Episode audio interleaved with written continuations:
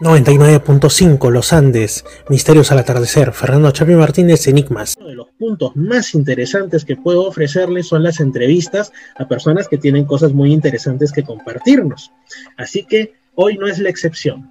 Tengo aquí conmigo a Diana Yauri. Ella tiene un podcast que les invito a visitar y a suscribirse llamado Detrás de Escena. Es de Ayacucho y bueno, hablando un poquito más de su podcast, que es por donde vamos a empezar, pues ahí ella entrevista a personas que han tenido logros interesantes y sobre todo inspiradores para aquellos que, lo escuchen. Yo ayer hice mi maratón de podcast en la noche y de verdad me quedé hasta altas horas escuchando tanto el suyo como el de una amiga más. Me quedé muy, muy este, admirado de, de esa labor. Muy chévere. Bueno, vamos a empezar como dije por ello. ¿Qué tal, Diana? ¿Cómo estás? Bienvenida. Hola, Fernando. Muchas gracias Gracias. Un honor estar aquí, gracias por la invitación. Yo feliz de, comentarte sobre el podcast, sobre todo lo que tengo que contar también Ayacucho y compartiendo algunas cosas de, esta linda ciudad. Bueno, para empezar, algo en realidad, amigos, eh, a mí me gusta ser totalmente sincero con el, con el programa en general, con todos los que escuchen. Nosotros hemos estado grabando ya antes, ustedes saben que ese programa es grabado pero pasó algo interesante. Estábamos literalmente en el momento, en, la cúspide de lo interesante, y, en eso hubo un temblor acá en Lima. O sea, se movió todo. Detrás de semana eh, remeció Lima. Exactamente. O sea, es como que yo digo, yo dije, Dios mío, algo grande están haciendo en este podcast, porque, o sea, todo se movió y yo totalmente de piedra puesto ahí y, y no me moví, bueno, y, en fin, en fin, temblores aquí es lo que más hay, ¿no? Estamos sobre, sobre un choque de placas, así que, claro, hay que tomar las providencias del caso, pero tampoco no entrar en desesperación. La tranquilidad ante todo. Así que, pues, como te estaba diciendo, eh, tu podcast me resultó muy interesante de inicio por el nombre cuando me enteré de él, ¿no? O sea, detrás de escena, y lo primero que a mí me viene a la mente es, pues, quizás se trate de una iniciativa sobre cinematografía, sobre crítica de películas o algo relacionado al mundo audiovisual, ¿no? y a, la cultura audiovisual. Y entonces, bueno, me interesó, dije, vamos a, echarle una chequeada y de pronto me doy cuenta que era lo que ya les comenté a ustedes, entrevistas inspiradoras a distintas personas y, y, me quedó esa duda, ¿no? Y creo que no, no debo ser el único. ¿Por qué detrás de escena? Sí, de hecho ya me lo han comentado un montón de veces y de hecho yo al ponerlo también tenía el, la misma duda, por así decirlo, pero y yo me dejo llevar mucho por mis instintos a veces. Entonces, cuando quise hacer este podcast, se me, veía, se me venía mucho a la cabeza detrás de escena, detrás de escena, yo decía, pero ya, tiene que ser porque no sale de mi cabeza ese nombre y porque tampoco se me ocurre otro. Entonces, nada, yo quería, quería compartir eh, las conversaciones que estaba teniendo con personas interesantes que estaba conociendo últimamente. De hecho, eh, yo para esto ya vivía en Lima. Em, ahora estoy acá desde toda la pandemia, pero ya vivía como siete años en Lima. Entonces estaba conociendo personas bastante interesantes, de hecho que había conocido por el tema laboral, otras personas también que había conocido por el tema de programación neurolingüística, porque yo soy coach en programación neurolingüística. Entonces también tengo un blog en el que comparto muchas cosas. Mi vida, eh, mi día a día, comparto mis aprendizajes y un montón de cosas. Entonces yo decía, tengo que compartir estos aprendizajes, estas conversaciones de alguna manera. O sea, no me bastan las historias.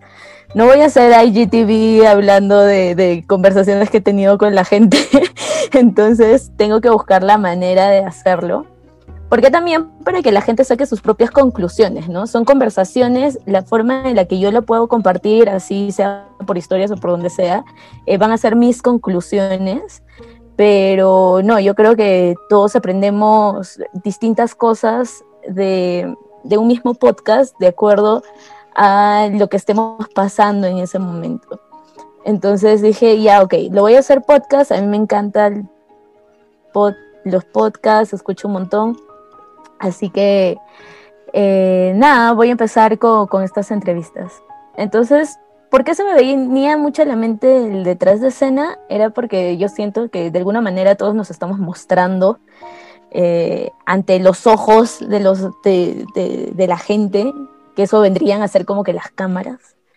Y este, mostramos de alguna manera quiénes somos en este momento, eh, ciertas actitudes, eh, no sé, si eres una persona que ha tenido muchos logros, pues lo que ven actualmente las personas es eso.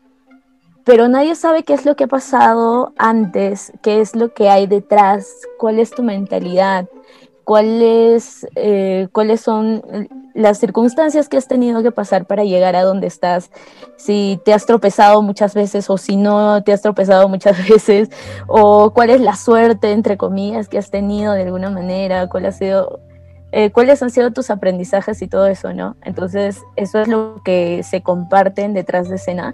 Eh, yo voy desde, desde que eran chiquitos, les pregunto cómo ha sido su familia, cómo han sido sus papás, cómo se han ido desarrollando, por qué hacen lo que hacen, qué, qué es lo que los motiva.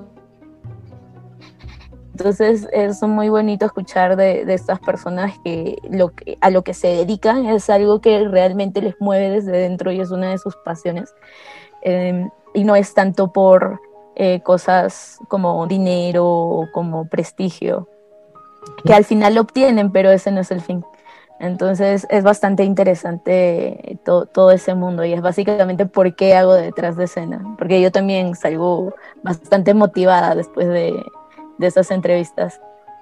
Claro, que también es lo principal, creo yo, cuando uno tiene un programa de radio, un programa de podcast, un canal de YouTube, escribe un libro, o cualquier otra actividad que ejerza, ¿no? Incluso si no es por medio masivo ni nada de eso, sino cualquier cosa que uno haga, debe hacerlo de tal manera que, no solo sea, incluso los que son docentes, ¿no? Que también conozco algunas amistades, no solamente que ellos den de sí, sino que también reciban de alguna manera una retroalimentación y sientan que están aprendiendo, sientan que están sobre todo creciendo como seres humanos, eh, independientemente de lo que hagan, porque yo soy de los convencidos, como lo pongo en, en, mi, en, mi, en mi Instagram, ¿no? Pongo caminante que no se detiene. Yo creo que esa es una, una filosofía que, que, es interesante, ¿no? O sea, siempre seguimos por ahí, la vida es como un puente, ¿no?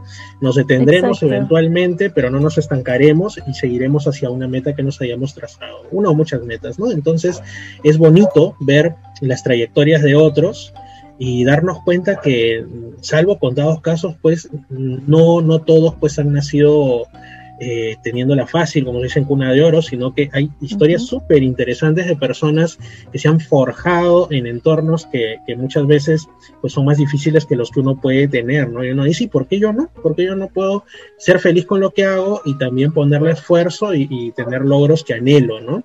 Así que es muy bonito eh, lo que haces. Mencionaste también tu, blog, que en realidad es una cuenta de Instagram, que es Diana Yauri Blog, si no me equivoco.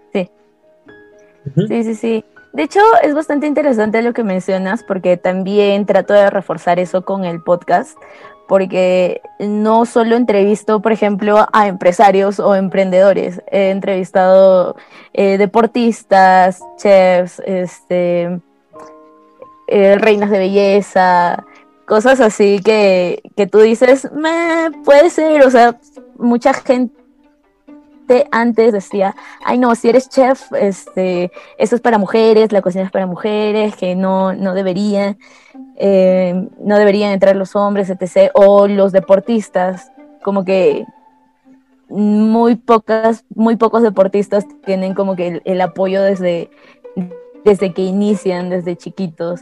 Entonces, a mí me gusta como que entrevistar a todo tipo de personas en general para poder reforzar eso, ¿no? Que cuando si haces lo que te gusta, no importa lo que sea y no importa de dónde empieces, puedes llegar a hacer grandes cosas. Entonces no hay ese, ese estigma de tienes que ser, no sé, médico, tienes que ser abogado, tienes que ser ingeniero para llegar a hacer algo en la vida, sino que si no te gusta, no lo vas a llegar a hacer. Si no te gusta, si no te mueves, si no tienes un propósito, no vas a llegar a donde quieres. Entonces, todos podemos iniciar desde el lugar en que estemos haciendo lo que nos gusta.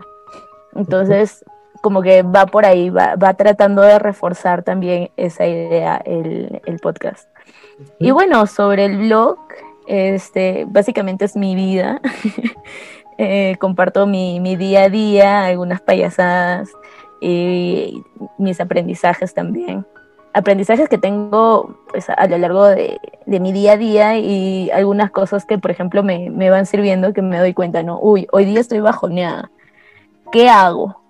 Entonces, a mí me sirve un poco como que para desahogarme y hablar a la cámara, como contándole a alguien, y en realidad es más como si estuviera hablando conmigo misma. Y yo misma me voy, porque me ayuda ayudando también a, a, la, a, las personas que me escuchan de alguna manera. Algunos me escriben y me dicen que se sienten identificados. Básicamente, pues de, de eso se trata, se trata mi blog, eh, que es mi, mi cuenta de Instagram. Mencionaste una frase que, que, pues a mí me ha llegado a los oídos muchas veces, que es la de ser alguien en la vida, cuando dijiste que no es necesario ser, digamos, los prototipos de éxito que tienen, o gracias a Dios ya no tienen tanto, pero los tenían en las generaciones inmediatamente anteriores, quizá en la de nuestros padres y nuestros abuelos, Ajá. de que persona de éxito médico, ingeniero y probablemente por ahí en algunos entornos, sobre todo rurales, maestro, profesor, ¿no? Y algún otro por ahí. En tiempos anteriores incluso te decían que cura u otros más. No, Ajá. sino que hay muchas otras formas y básicamente deben ser las que nos satisfagan. Pero con esto de ser alguien de la vida yo tengo una anécdota, ¿no? Lo que pasa es que yo soy trabajador social, pero también he estudiado un poco más de la mitad de la carrera de psicología, que espero retomarla. Entonces, un profesor, psicólogo, nos hizo una reflexión en una clase ¿no? recuerdo bien, este, que él pues este, tocó el tema de por qué muchos habíamos elegido la carrera. Y hubo una persona que mencionó algo de eso, ¿no? De que se trate, de que yo quiero terminar la carrera para ser alguien en la vida. Quizá no dijo como una cuestión automática, pero el profesor uh -huh. agarró ese pie forzado y lo continuó y dijo, este, bueno, ser alguien en la vida, vamos a hablar de esto. Y él decía que en consulta, había hablado con otras personas que decían, mi hijo, mi hija no quiere ser alguien en la vida. ¿Por qué dice usted eso, señora? Porque no quiere ser médico, mire, médico como su padre o algo así. Y entonces sí. él lo que hacía era preguntarle, señora, para usted ser alguien en la vida es ser médico o tener una profesión a secas. Y ella le decía, claro, Ajá. porque si no, pues, este, no sé qué. Entonces él le decía, señora, ¿su mamá tenía profesión? No, mi mamá era, qué sé yo, comerciante, agricultora. O sea, su mamá no era nadie. Su mamá era, no era ni humana quizá entonces, le decía, ¿no?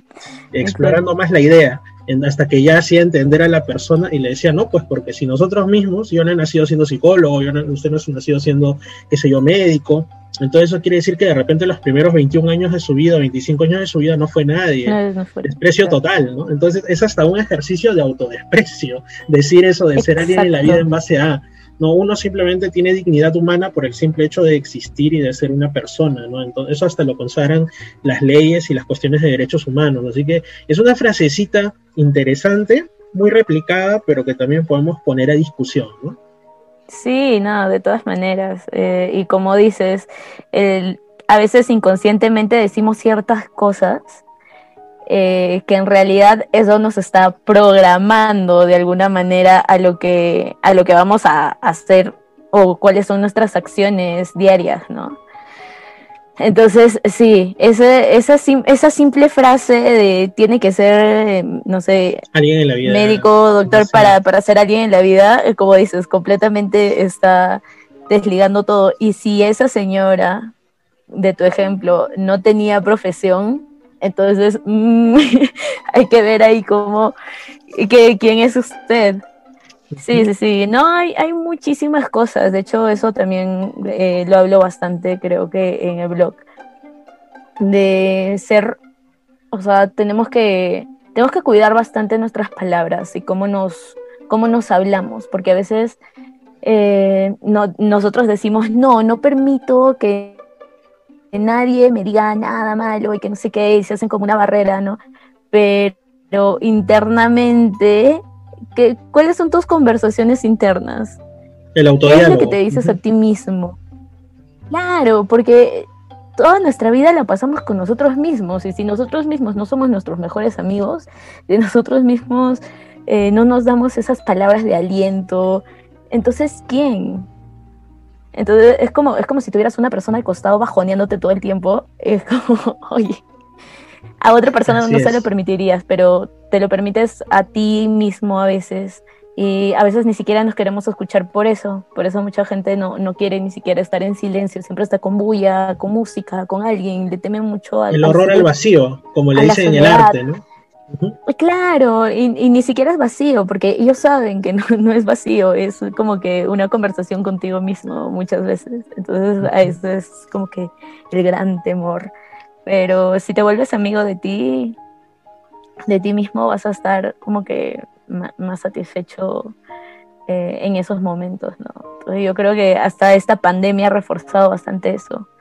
Bastante gente que, que de lo que estaba fiesta, amigos, trabajo, me voy, salgo, hago mil cosas fuera y solo llego a mi casa a dormir, han tenido que estar en su casa lidiando con ellos mismos todo ese tiempo. Entonces ahí viene toda esta ola gigantesca de depresión que, pudo haber. Pero... ha sido, digamos que una especie de terapia no buscada para los llamados workaholics o trabajólicos, si intentamos traducirlo medio al español, ¿no? Sí, sí, yo he visto muchas personas así. Y a mí me pasó un poquito, que yo sí seguí laborando en pandemia porque pues, era personal de salud, estaba haciendo mis serums, pero estaba en una ciudad ajena donde no tenía familia, donde no tenía los amigos de toda la vida. Lo único que tenía era mi gata, que mi gata sí me la, me la llevé, ¿no? Pero este, eran momentos en los que tú salías del trabajo, y pues estabas en casa y estabas contigo mismo. Y para colmo de males, yo ni siquiera puedo usar como remedio, entre comillas, eh, la televisión, porque a mí no me gusta ver televisión. Entonces lo único que me queda es internet, pero llega un momento en el que el internet también te satura porque estás repleto de mensajes catastrofistas de la situación que pasamos y todo, eh, o políticos hablándote que esto y que el otro, y tú dices, ya no, por favor, ¿no? Esta ventana la cierro te quedas contigo mismo. Una opción pueden ser los libros, que a mí me encantan, pero a Puerto Maldonado no me pude llevar más que por el peso del avión tres o cuatro libros que no, pues. Y este, bueno, simplemente ahí es cuando tú optas por, estoy yo solo, vamos a, vamos a plantearnos algunas cosas que he estado dejando en el cajoncito de, los deberes desde hace tiempo, ¿no? Y de ahí salieron varias cosas, salió el inicio del programa de radio, que era lo que yo tenía de años atrás en mente, pero no lo hacía por miedo, directamente esa es la palabra. Exacto. El miedo a no tener las capacidades de, ¿no? Y ser la burla. Eso y también eh, continuar un libro que aún lo estoy todavía haciendo y otras cositas más bonitas salieron en eso, ¿no? Pero parte de reconciliarte contigo mismo, porque a veces estás peleado contigo y ni lo sabes, pero bueno, ya haz las paces contigo, ¿no? Porque Exacto. Eres el único. Y, te das cuenta, y te das cuenta de tus excusas. O sea, mi excusa principal para no hacer el podcast era no tengo tiempo. Y eh, el, la pandemia, ¡pling! Toma tu tiempo. ¿Qué vas a hacer ahora? ¿Qué excusa me vas a poner? Uy, ya, o sea, y, nos ponemos excusas muy tontas a veces. no, necesito micrófono. No, me veía un video, no necesitas micrófono. Solo con audífonos lo puedes Yo lo hago así. Ok, ok. Entonces, exacto. De la laptop. Exacto, exacto. Entonces, ahorita, hoy en día creo que tenemos muchísimas herramientas para poder empezar lo que querramos. Eh, o sea, si, si simplemente el hecho de poder estar escuchando esto eh, es que tienes de dónde escucharlo, tienes luz, tienes un lugar, eh, tienes oídos, tienes muchas cosas. Entonces, a veces también eso de agradecer, ¿no? Lo, lo, simple de la vida, por así decirlo. Nos olvidamos de cosas tan, tan simples porque las tenemos ahí toda la vida que realmente no terminamos de valorarlas. por ejemplo, eh, no sé, ahora en este tema de COVID, de las personas que se han podido recuperar y están teniendo secuelas, eh, no agradecían el tema de poder respirar bien y poder caminar bien y poder hacer sus cosas tranquilos. Y ahora recién están valorando eso porque de alguna manera pues lo han medio perdido. Entonces, ahí entramos a, ver qué, qué, es lo que tenemos y empezar a agradecer, ¿no? A veces nos enfocamos mucho en, en, lo que nos falta y no en lo que, en lo que podemos agradecer ahora. Diana, y bueno, aunque ya lo hemos dejado traslucir un poco eh, con las cosas que hemos hablado, pero ¿podrías explicarnos de manera un poquito más detallada de repente qué es la programación neurolingüística? Porque tú eres coach en ello este, ¿En qué consiste un poquito así, ¿no? a modo, digamos, de, de una descripción contundente para que a la gente le quede como idea fuerza, ¿no? Bueno, programación neurolingüística, como su nombre mismo lo dice, eh, es que nosotros nos estamos programando neurolingüísticamente, o sea, por el tema de, del habla, de cómo nos comunicamos y cómo desde niños nos han educado eh, a comunicarnos eh, de forma, de manera verbal y no verbal. Todo ese tema es lingüístico. Nuestro cerebro lo interpreta de cierta forma y va aprendiendo y a lo largo de tu vida te vas programando. Entonces, muchas personas, pues, con el tema de la cultura, de cómo están criados nuestros padres, cuál es nuestro círculo de amigos, desde, no sé, el colegio, todo eso, nos vamos programando, vamos aprendiendo cosas. Y llegamos a un punto en el que queremos hacer algo, pero nos damos cuenta que hay algo que nos limita, que ahí tenemos miedos, que ahí tenemos algo que no nos deja avanzar y decimos, no, mejora lo seguro, mejora todo lo que van a aceptar y te, y te mueves. Entonces, eso también, todo eso es programación. ¿Qué hacemos los coaches en programación neurolingüística? Es pues agarrarte a ti, por ejemplo, Fernando. ¿Qué es lo que quieres eh, en la vida? ¿Qué es lo que quieres lograr? Eh, bueno, quiero hacer esto, el otro, quiero sacar mi libro. Ya, ¿por qué no lo has sacado hasta ahora? Ah, por esto, por esto, por esto, por esto, por esto. Ok, hay decisiones, hay pensamientos, hay una programación que te limita y hay una programación también que te puede llevar a conseguir lo que quieres. Entonces, lo que hacemos como coach es reforzar lo que, lo que tienes de bueno y utilizar para que lo utilices a tu favor y las cosas que, has que, que tienes programadas que no te ayudan, que de alguna manera te limitan, cambiarlas cambiar el chip, cambiar de alguna forma, porque todo esto es aprendido, todos nuestros miedos, todo lo que de alguna manera nos detiene, es lo que hemos aprendido, no es la realidad. Entonces, si empiezas a entender esto, empiezas a cambiarlo. No es como que, pero es una, la programación neurolingüística es llamada también la, la, ciencia del éxito, por así decirlo, porque son ejercicios que van con tu mente inconsciente, eh, que se usa bastante la meditación, eh, que está un poquito ligado a hipnosis ericksoniana, que, que, es, mm, que es meditación, es, una, un lado profundo en el cual tus aprendizajes se hacen más este, profundos, por así decirlo. Es como decir a una señora que quiere bajar de peso ok, señora, quiere bajar de peso, ¿qué tiene que hacer usted? Ah, tengo que hacer ejercicios, tengo que hacer dieta, tengo que hacer esto, esto, esto, esto. Lo sabe conscientemente, pero inconscientemente regresa a su casa y lo primero que hace es comerse un postre. Ah, bueno, sí. Entonces, eh, lo que nosotros eh, a lo largo de nuestra vida hacemos son, las, son los aprendizajes que tenemos, no son los aprendizajes conscientes. muchas veces la gente dice, ah, debería hacer esto, esto, esto, esto, esto, pero al final no lo hace. Entonces, lo que, lo que se hace con programación neurolingüística es cambiar esos aprendizajes a nivel inconsciente para que se pueda dar un cambio real y a largo plazo. Eso me recuerda no, sé si quedó sí, sí. claro o, o te confundí más. No, no, sí me quedó claro. Esto me recuerda a aquello que dicen algunos de que las palabras crean la realidad, ¿no? O de modificar tus palabras para modificar tu interior, tus pensamientos. Este, me parece que la programación neurolingüística tiene que ver con eso. Quizás es una especie de sistematización de cómo llevar eso, digamos, a un ámbito más científico y aplicarlo de una manera con metodología, ¿no? Entonces, es bastante, bastante interesante yo creo que sí, eh, he escuchado por ahí, he leído algunas cositas de que hay testimonios de que sí funciona.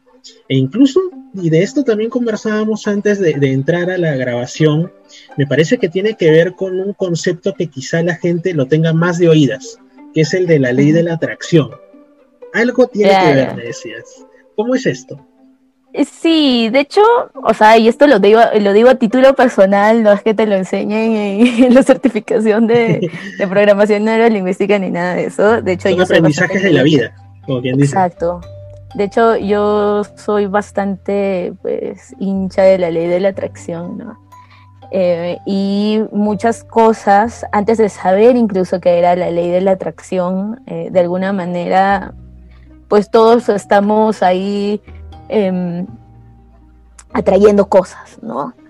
Entonces, con la programación neurolingüística me di cuenta de que, ah, ok, ahora todo tiene sentido. Eh, de hecho, desde un tema bastante básico, se utiliza bastante, o sea, se, explica bastante a, los clientes cuando, cuando se inician las sesiones que es el tema de enfoque, ¿no? Eh, nuestro cerebro con todos nuestros sentidos por segundo está adquiriendo 10 millones de bits de información, de los cuales conscientemente este, captas 27 mil máximo.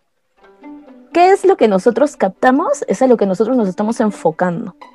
Eh, es, por ejemplo, algo que, me dio muchísima risa cuando, cuando me lo explicaron de esta forma, es cuando ponte una pareja.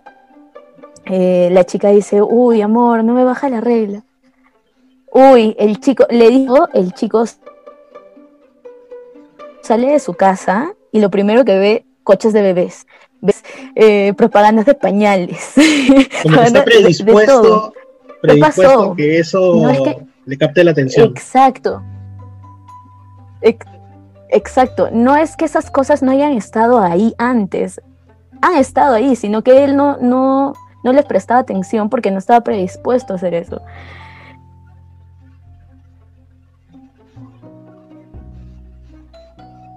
Y te en las cosas que tú eso es lo que pasa con tu mente.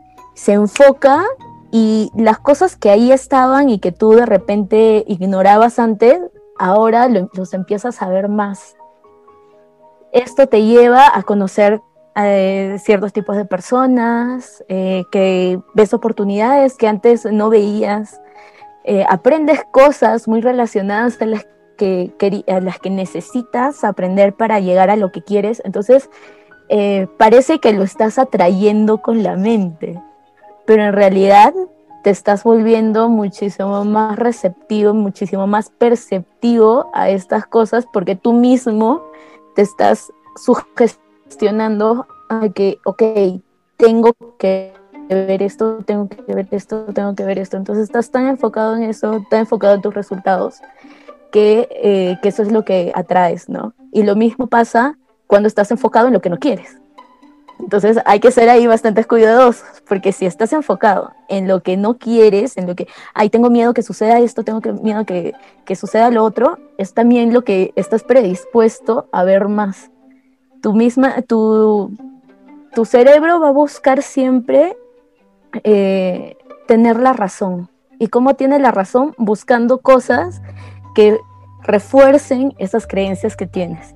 Entonces, como que poco a poco se va volviendo un círculo vicioso. por eso te das cuenta de que muchas personas, eh, hay la cantidad de mundos que hay es la cantidad de personas que existen en el mundo. Porque todas las personas son un mundo.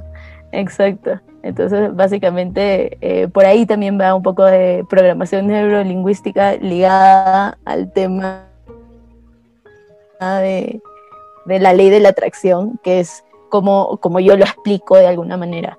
Eh, poco más, más sencilla, ¿no? Porque si hay, hay autores como Joe Spencer, por ejemplo, que, que te, lo, te lo dice de una forma bastante científica, pero muy, muy, muy acertada. Entonces, Sí, no, creo que no creo ser la única persona que piense que la programación neurolingüística está muy ligada al, tema de la ley de la atracción.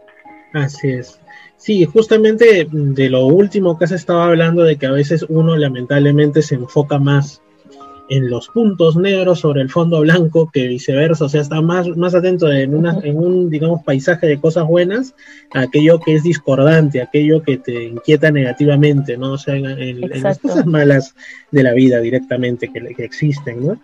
Y esto también puede darse en el sentido de la famosa y muy conocida profecía autocumplida, ¿no? Que es que eh, la persona se autosabotea porque está diciendo, no, yo no puedo, yo no puedo, qué sé yo, este, presentarme ese empleo, yo no puedo esto, porque es así, y al final ese día, como tanto no puedes, entre comillas, te quedas dormido, entre comillas, no alcanzaste el, auto que te iba a llevar, entre comillas, eh, ese día te dolió la cabeza y dijiste, no, ah, ya ves que no podía, por algo será, ¿no? El famoso por algo será, y, y en realidad eres tú mismo que, que estás, este, eh, saboteándote, ¿no? Te estás autosaboteando. Sí, sí, sí, sí. De hecho, eh, yo después de, bueno, mientras conozco todo esto, creo que uno, mientras más aprende, se da cuenta que menos sabe, ¿no? Entonces, eh, últimamente a todo, a todo lo que digo, estoy prestando atención. Por ejemplo, si digo que algo es de esta forma, me puedo analizar por qué es de esa forma. O sea, en verdad tiene que ser así. Y, y, muchas de esas cosas en realidad son cosas que he aprendido porque mi mamá me lo ha dicho, o mi papá me lo ha dicho, o este, de alguna manera lo he aprendido en alguna circunstancia, pero esa circunstancia no es que se va a repetir siempre. Entonces, un, un resultado depende de muchos factores no, no necesariamente va a ser igual siempre. Entonces hay que, hay que quitarnos este estigma, eh, hay que darnos cuenta que en realidad los miedos están ahí para protegernos, pero de alguna manera tienes que, estar, tienes que ir superándolos. el miedo siempre te va a decir, no, no, no hagas eso, mejor tranquilo, porque porque si no te vas a sentir mal. Ah, te está protegiendo de alguna manera, te das cuenta que te quieres, que te cuidas, pero eh, también hay que saber escoger cuál es el, cuál es el balance, ¿no? Así es. Bueno, esto ha sido lo referente a tu labor como coach de programación neurolingüística. Me imagino que, como digo, pueden saber algo más de esto, pueden ver más cosas al respecto, tanto en tu blog personal, que como lo repito es Diana Yauri Blog en Instagram, y también eh, pues tienes tu podcast, lo vuelvo a repetir para que lo tengan en cuenta, detrás de escena en Spotify, ¿no? Esto es en primer lugar, pero además tú también eh, has estudiado administración y hotelería. Así que, y por ahí has tenido algunas, eh, digamos, un redescubrimiento de tu propia tierra, un, redescubrimiento, una vuelta a agarrarle el gustito al lugar donde vives. Que, yo pues he estado una sola vez por Ayacucho y me fascinó y tengo pensado volver apenas esta situación de salud pues eh, aminore y por eso mismo, por eso mismo también recurrí a ti para preguntarte qué puntos eh, resaltantes de esa bella tierra de Ayacucho nos podrías compartir, en tu opinión, eh, para, quienes, pues una vez acabe todo esto, hacer turismo, turismo responsable, por supuesto, hacer turismo, hacer turismo eh, ¿qué, qué, qué cuestiones de la cultura, no sé, de las costumbres nos puedes resaltar de los lugares? a ver, de hecho, eh, yo he tenido la oportunidad de viajar un poco más de un mes y no haber podido terminar de conocer Ayacucho. O sea, un mes haciendo turismo en mi ciudad, porque muchas muchas veces vives en un lugar y no te das ese tiempo de, de turistear como, como conociendo, ¿no? Como empezando a, conocer cuáles son tu, cuál, cuál es tu entorno. De hecho, este, tuve la oportunidad de hacer esto gracias al blog también, porque tuve la oportunidad de trabajar con la marca Yacucho y hacer videos este, que promocionan el turismo en Ayacucho. Entonces, lo principal, principal es la misma ciudad, que es una ciudad bastante, muy parecida a Cusco, pero es como un Cusco chiquito, la mayoría le dice eso, eh, pero tiene 33 iglesias en el centro de la ciudad, 33 iglesias coloniales. Así que es bastante interesante esto porque cada media cuadra encuentras una iglesia. y la gente es muy, muy rema de, por decirlo, es bastante religiosa la, la gente de, de Ayacucho. Por eso también una de nuestras principales fiestas es la Semana Santa. Que ahí es donde me dices que, que tú quieres eh, venir encantado, encantada de recibirte acá en Semana Santa también. Carnavales también es una fiesta bastante importante acá los carnavales Ayacucho. Y esos son como saltantes, de ahí ya viene, no sé, Bajada de Reyes, que es de Cangallo, que, y hay un montón, montón de, de costumbres y fiestas prácticamente todo el año. Todo el año acá siempre hay algo que ver. Es más, los paisajes, también de acuerdo a, la época del año que vengas, te va a recibir distintos, distintos tipos de paisajes. Por ejemplo, cuando hay lluvia, eh, que es en diciembre, enero, febrero hasta marzo, todos los paisajes son verdes. Todo es verdecito, puedes ir a visitar las cataratas, eh, la Pampa de la Quino, por ejemplo, ahorita está súper verde, está muy bonito. Este, hay muchas cataratas muy cerca, Aguanta también, este, el camino hacia Vilcajuamán y todo esto, Luego también hay un destino bastante sonado que es Milpu. Eso quería llegar, a eso quería llegar porque tengo entendido que ahora eh, no lo llegué a conocer, pero lamentablemente, bueno, creo que ahora ya no se puede acceder como antes se hacía, ¿no? Que antes la gente se tomaba su foto, creo que a pesar que el agua es heladita, la gente dentro, así, ¿no?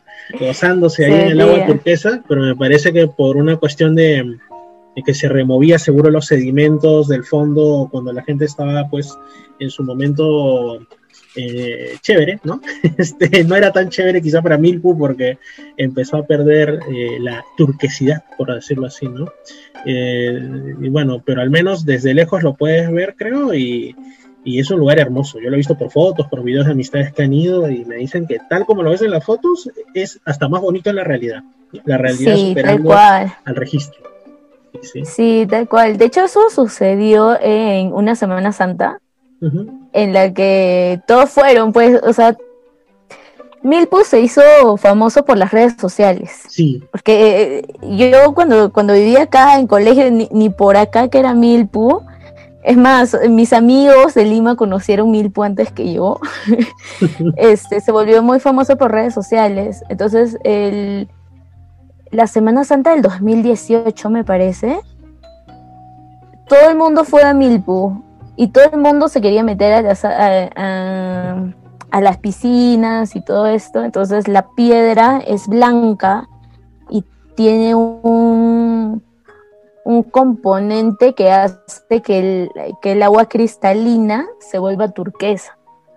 Entonces cuando caminaban, pisaban todo eso, el agua estaba súper turbia, ya no había nada de turquesa, las piedras que eran blancas también se estaban malogrando, o sea, todo un caos. Eh, a partir de ahí, como que ya la, la, misma gente, los pobladores, hicieron como que ya un camino, puedes recorrer, puedes verlo, lo ves súper de cerquita, pero ya no puedes entrar.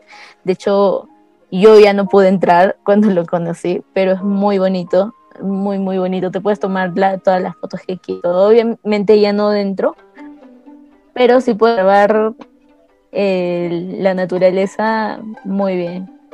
Entonces, eh, ¿Qué otro para lugar? cuidarlo, y yo creo que yo estoy bastante, bastante de acuerdo.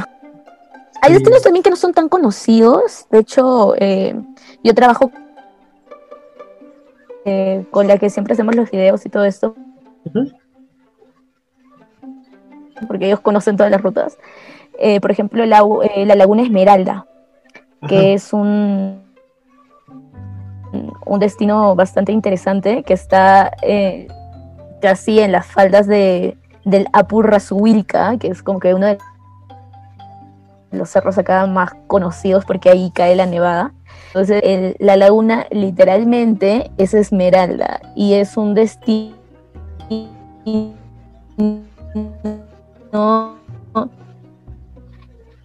las agencias también te llevan ahí y tú tienes que preguntar por ese destino en específico. Este, porque lo cuidan bastante, lo protegen, lo protegen bastante. Cuando vas casi no hay gente. En los grupos prácticamente son los. Entonces por ahí les estoy dando un dato. si quieren ir a, la Laguna Esmeralda y vayan obviamente con, con guía porque si te puedes perder. Al menos yo me perdería, así que prefiero ir siempre con una agencia. Sí, es lo mejor. En, ciertos casos es bueno. Sí, sí. Sí, sí, sí. En, este caso eh, es, creo que lo mejor. De ahí pues hay destino del mismo, eh, el obelisco blanco que está en la Pampa de Quinoa, pero ahorita la ciudad está muy bonita, es una, es un pueblo de artesanos. Entonces cada casa tiene, tiene algo especial. Todas las casas son blancas con techitos eh, de em, Texas. Tejas. con tejas y todos tienen encima de la casa una iglesia de, sí, Sí, eso me gustó mucho, sí. Sí, es, es, bastante, es bastante bonito, las costumbres también que tienen por ahí este, son también un poco reservados, pero son bastante amorosos con los, con los turistas. Así que están todos invitados a, venir a Ayacucho. Igual, no sé si se me escapan cosas, por ejemplo, si te gusta el tema de aventura, ajá, también hay otro destino muy bonito acá, que son la, este, el cañón, los siete cañones de Joriwilca es como que una, una falla geográfica que es, puedes andar como que tipo en una cueva, en tipo en cuevas, o sea, tiene que ver las fotos, no, no sé cómo eso me llama, eso me llama la atención. Eso, eh, cuevas, eso me llama la atención. sí, sí, sí. ok, es que no, no, es una cueva en sí, sino que es como un cañón.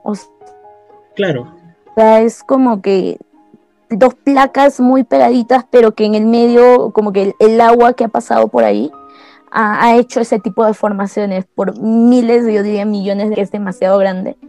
Eh, y ahí también puedes hacer eh, rapel, por ejemplo. Ahí dice rapel. de casi altura de 100 metros. Es bastante interesante. 15, 20 minutos de, de Ayacucho, de la misma, o sea, de la misma ciudad de Huamanga el mismo centro, está súper cerca. Este, y también hay otros lugares como el Cerro La Picota que pueden hacer canopy, o sea, hay turismo para todo tipo de personas, desde los que quieren los que quieren ver historia, por ejemplo, historia, eh, yo siempre digo que Ayacucho se resumen de, de la historia del Perú, porque tiene desde Huari, que es pre-Inca, una cueva donde han encontrado este ajá, donde han encontrado al hombre que es que data de hace 20.000 años. Todos piensan que es Caral, pero Caral es la civilización más antigua. O sea, encontraron rastros, sí, de, de, todavía de gente que era nómada.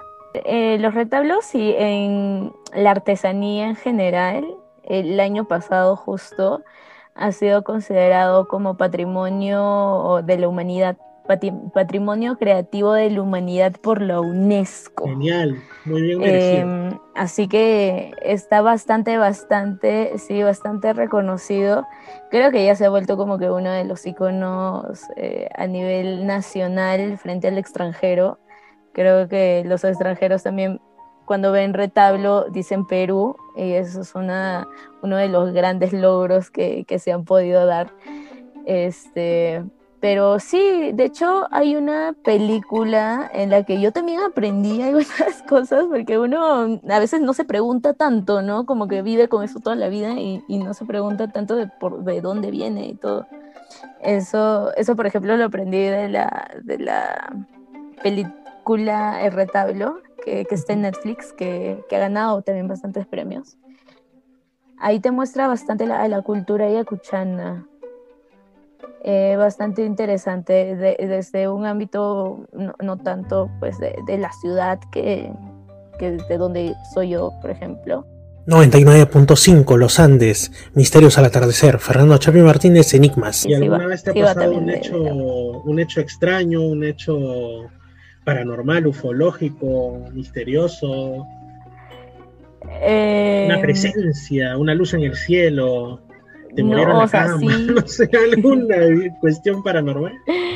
O sea, yo, eh, mi papá tenía un restaurante en el, en el centro a dos cuadras más o menos de, de la, del centro de, de, acá de Huamanga.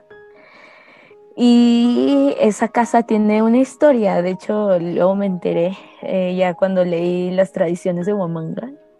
Y, pues parece que habían habido asesinatos por ahí. Oh, bueno. Entonces sí, hubo, hubo una vez en la que me asusté porque estaba viendo una tele de esas antiguas que, tienes que jalar un botoncito para que se prenda y tienes que apretarlo para que se apague. Y pues yo estaba solita, ¿no? Y justo era una, sí, todo indicaba que iba a empezar una película de terror. Llovía, truenos, noche oscura, yo este, sola en ese cuarto, viendo el chavo del 8, me acuerdo. y de la nada pasó una sombra así blanca por la puerta. Yo creí que era la cola de mi perro. Salí no estaba. Cuando entré, las luces empezaron a... A titilar. A entre, entrecortarse. Sí. Y, la, y el botoncito de la tele se apretó. Y ya con eso eh, entré en shock y la, y, la, y la cosa blanca volvió a pasar, o sea, como que del lado contrario.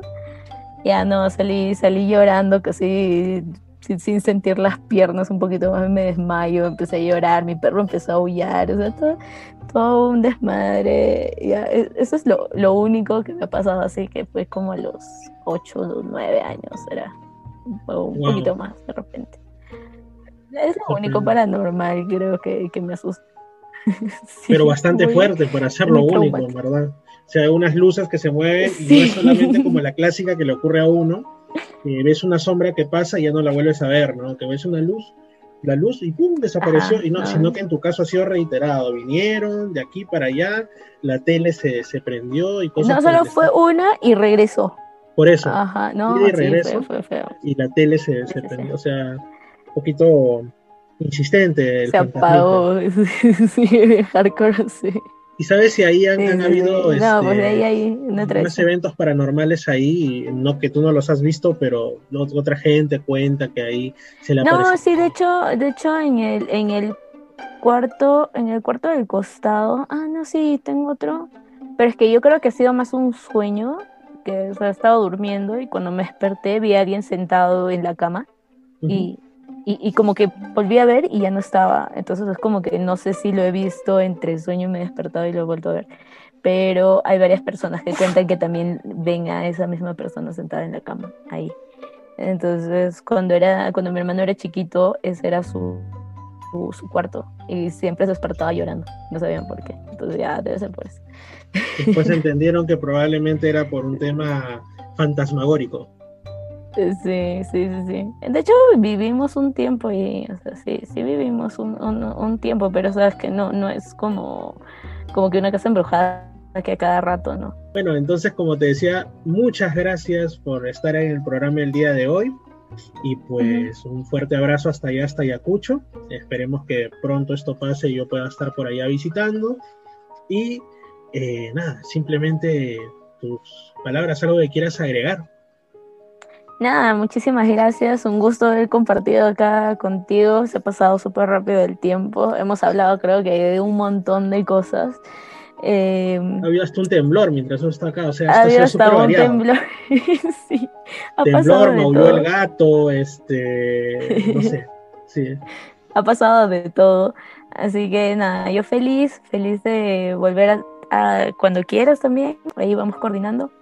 Y pues nada, les invito también a, escuchar detrás de escena eh, los episodios que hay, pronto voy a sacar más.